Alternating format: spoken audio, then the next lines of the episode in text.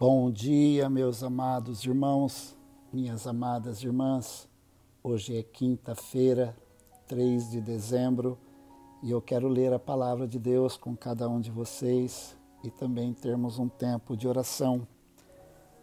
No livro de 1 Samuel, capítulo 30, a partir do primeiro versículo, diz assim: Aconteceu que, ao terceiro dia, quando Davi e os seus homens chegaram a Ziglag, os Amalequitas já tinham invadido o sul e a cidade de Ziglag. Tomaram Ziglag e a incendiaram. Levaram cativas as mulheres que lá estavam, mas a ninguém mataram, nem pequenos nem grandes, tão somente os levaram consigo e foram embora. Davi e seus homens chegaram à cidade e viram que tinha sido queimada e que as suas mulheres e seus filhos e suas filhas haviam sido levados cativos. Então Davi e o povo que estava com ele ergueram a voz e choraram, até não terem mais forças para chorar. Também as duas mulheres de Davi tinham sido levadas a Ionã, a Jezreelita e Abigail, a viúva de Nabal, o carmelita. Davi ficou muito angustiado, pois o povo falava de apedrejá-lo, porque todos estavam amargurados, cada um por causa de seus filhos e de suas filhas. Mas Davi se reanimou em Deus. Meus amados irmãos, minhas amadas irmãs, este é um momento muito difícil na vida de Davi. Quando ele estava fugindo de Saul, ele se refugiou em uma caverna e o texto sagrado diz lá em 1 Samuel 22 que quando Davi estava refugiado nessa caverna, fugindo de Saul, ajuntaram-se a ele todos os homens que estavam em dificuldades, os que tinham dívidas e todos os amargurados de espírito. E Davi se tornou o chefe deles, e havia com ele uns quatrocentos homens. Foram esses quatrocentos homens que andaram com Davi e que Deus usou Davi para transformá-los. Eles eram homens em dificuldades, que tinham dívidas e todos eram amargurados de espírito. Mas Davi se tornou o chefe desses homens. E nessa ocasião, então, quando eles já tinham formado aquele exército e andava com Davi, eles tiveram uma surpresa terrível quando chegaram a Ziklag, que era a cidade onde eles estavam refugiados.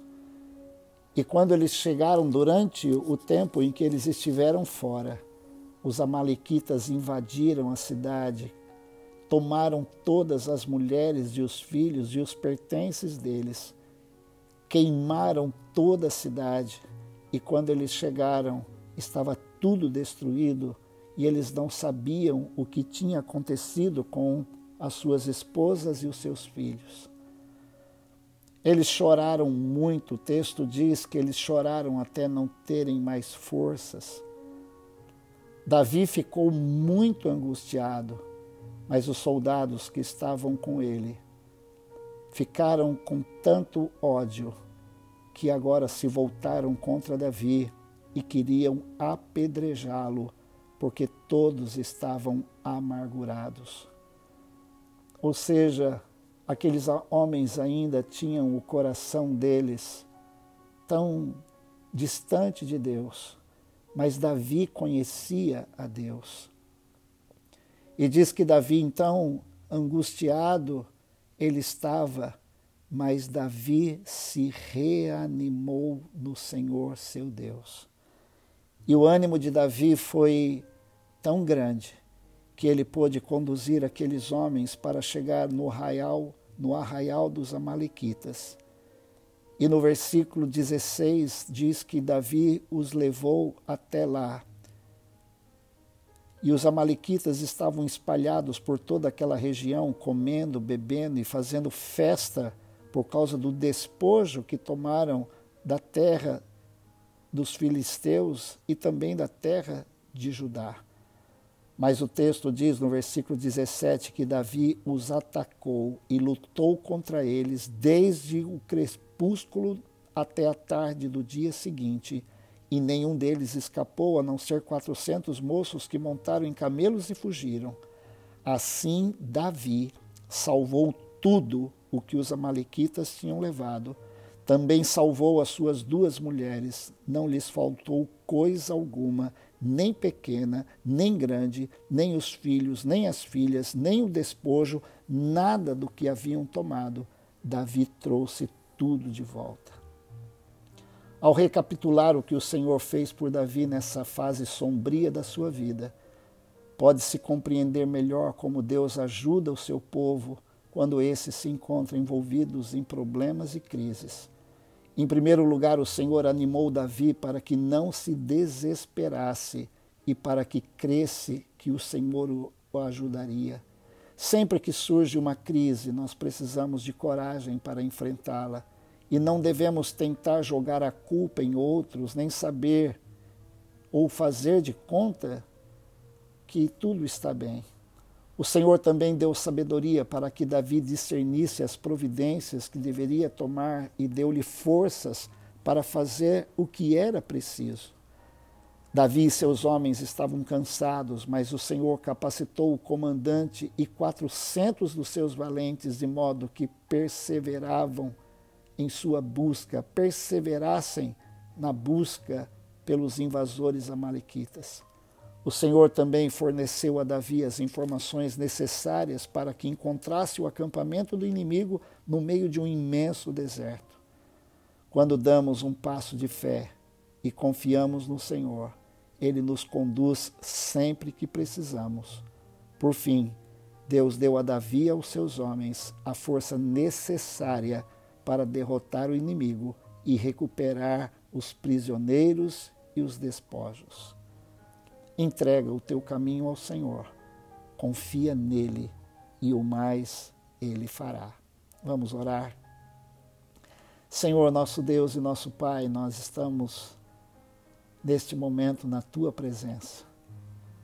Senhor, neste episódio tão difícil na vida de Davi, ao retornar a Ziglag, ele e seus homens tiveram aquela constatação terrível que todas, todos os seus familiares tinham sido levados cativos e a cidade toda destruída.